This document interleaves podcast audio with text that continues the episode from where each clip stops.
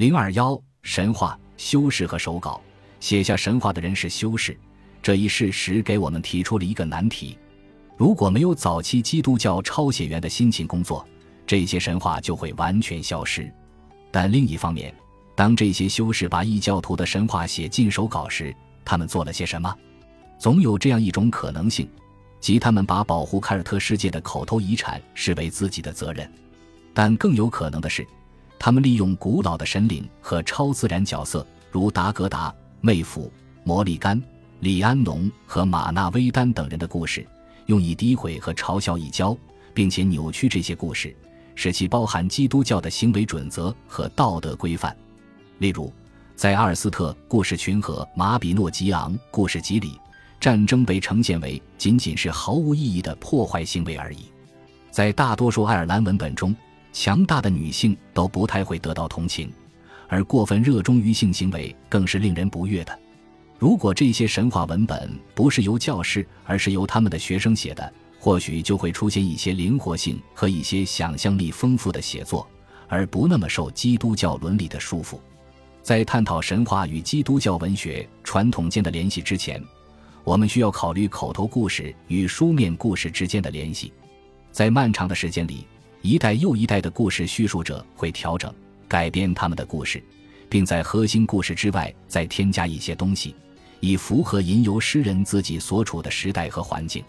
因此，当一人在皇家宫廷中表演时，宫廷爱情和骑士争宠等元素也许会排到长演剧目的前列，而在另一些更亲密的环境里，例如一家人围坐在火堆边听这些表演者讲述的时候，可能会激发出一些更富想象力的故事，例如关于怪异的生物和行为放荡的精灵的故事。如果认为中世纪爱尔兰和威尔士的神话文学仅仅是将口头流传的故事拷贝到纸上，那就大错特错了。虽然这些神话文学的核心是大量听闻的故事，但其文本表现出了各种各样有意进行文学建构的迹象。故事被编纂并组织起来，以适应抄写员的工作。古老的故事与当代的材料交织在一起，后者是为了使它们与当时的时代更为相合。这为今天的读者提供了对中世纪凯尔特西方生活的微妙洞悉。普伊尔觉得。他的马只要猛跨上个两步或三步，就能追上他了。然而，他们的距离却还是没有拉近分毫。他大力催促着马全速前进，但却发现试图追上他是徒劳的。马比诺吉昂第一分支，Davis 二零零七十。马比诺吉昂的第一个分支中描绘了一个具有魔力的女人里安农。当阿尔伯斯领主普伊尔登上魔法地点阿尔伯斯王座的时候，他以一名女骑手的形象出现在他的面前。阿尔伯斯王座是一个可以引发超自然事件的地方，它为那些坐在上面的人所带来的，要么是美妙的经历，要么就是灾难。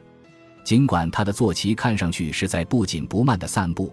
但无论是普伊尔还是他手下最好的骑士都追不上他。不过，当他自知追逐无望，绝望地向他发出呼唤时，他立刻勒住了马。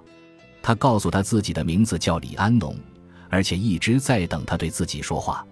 经过一段时间的恋爱，他们结了婚，并生下了一个儿子普雷德里。李安农把自己与马的亲和关系传给了这个儿子。李安农这个名字源自罗马时期的不列颠女神李安托纳或神圣女王。光是这一点，就使他拥有了一个超自然的维度，而他第一次与普伊尔相遇时的场景，就暴露了他的精神源头。白色是属于异世界动物的颜色，并且即使在他骑得相当慢的时候，也能超过普伊尔最快的马。这一能力也再次证明了他的超自然起源。李安农形象的源头可能是一位重要的早期女神。关于她的传说，在罗马时期的高卢。英国和欧洲大部分地区都广为流传。她的名字叫艾珀娜，常被描绘成侧身骑在马鞍上，或坐在两匹马之间。在中世纪早期，四处游历的僧侣们仍然可能看到许多献给艾珀纳的纪念碑，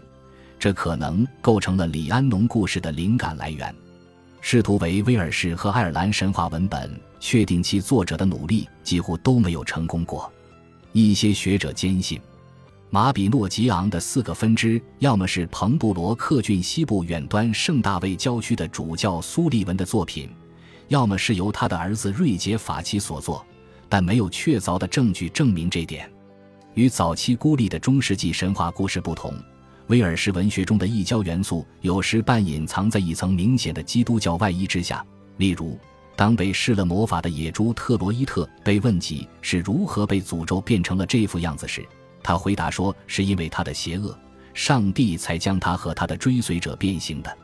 因此，尽管这些故事可能起源于基督教之前的口头传说。但中世纪威尔士抄写员似乎并非是通过描绘男女神灵来表达异教的根源的，而是通过更微妙的方式。他们会提到会说话的脑袋、变形、来自异世界的存在和一些具有魔力的场所。爱尔兰神话则不同，其中充满了异教神灵、先知、德鲁伊和半神的英雄、国王和王后与超自然世界自由的互相交流。爱尔兰神话中明显的异教色彩，使许多学者相信他们有着真正的古代起源，但也有人同样肯定的争辩说，中世纪的爱尔兰教士是坚定的在一个基督教背景下工作的，他们利用自己所掌握的古典文本和圣经文本，构建了一种虚假的古老语体，使他们能够通过在其中夸大异教徒的无节制好战和滥交行为。来曲折地传达基督教信息和道德准则。威尔士和爱尔兰的故事在内容和语气上都有很大的不同，但是，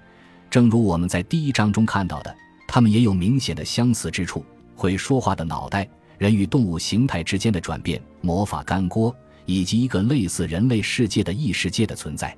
考虑到同一批故事叙述者很可能在当时的爱尔兰和威尔士宫廷之间自由来去。那么，两国传说之间存在这些共同的故事情节就不难解释了。伊奥洛，年迈的伊奥洛，他知道山谷中所有植物的美德，无论是科学还是歌曲的传说，旧时的圣贤和游吟诗人早已流传下来。一首罗伯特·骚塞所作的19世纪早期诗歌，《Green》，1997，一百五十三。每年夏天。威尔士都会在其北部和南部的不同地点轮流举行一场巨大的文化庆典，这就是威尔士全国性的艾斯特福德节。其核心活动是吟游诗人的机会。艾斯特福德节的焦点是威尔士语散文和诗歌竞赛。节庆活动最终会在三项活动中达到高潮和完结：吟游诗人的加冕、吟游诗人的入座以及散文奖章的颁发。这个节日并非什么新的发明，但也没有多久远的历史。目前的传统是18世纪格拉摩根的一位石匠爱德华·威廉姆斯的发明，他后来将自己的名字改成了伊奥洛·摩根威格。他和他的同伴们对威尔士语的衰落深感担忧，试图通过为威尔士构建一个可追溯到古代德鲁伊教的谱系和祖先来恢复威尔士语和威尔士传统。尽管历史上威尔士的吟游诗人传统可以追溯到至少十二世纪之前，但却是伊奥洛为他添加了一系列精致的表演性元素。这是于一七九二年在伦敦樱草山成立的英国吟游诗人大会。伊奥洛为我们留下了一年一度的艾特斯福德节。也许。我们可以将今天那些试图通过用严格遵循规范的诗歌和散文来表达威尔士传统的吟游诗人参赛选手称为现代的神话编织者。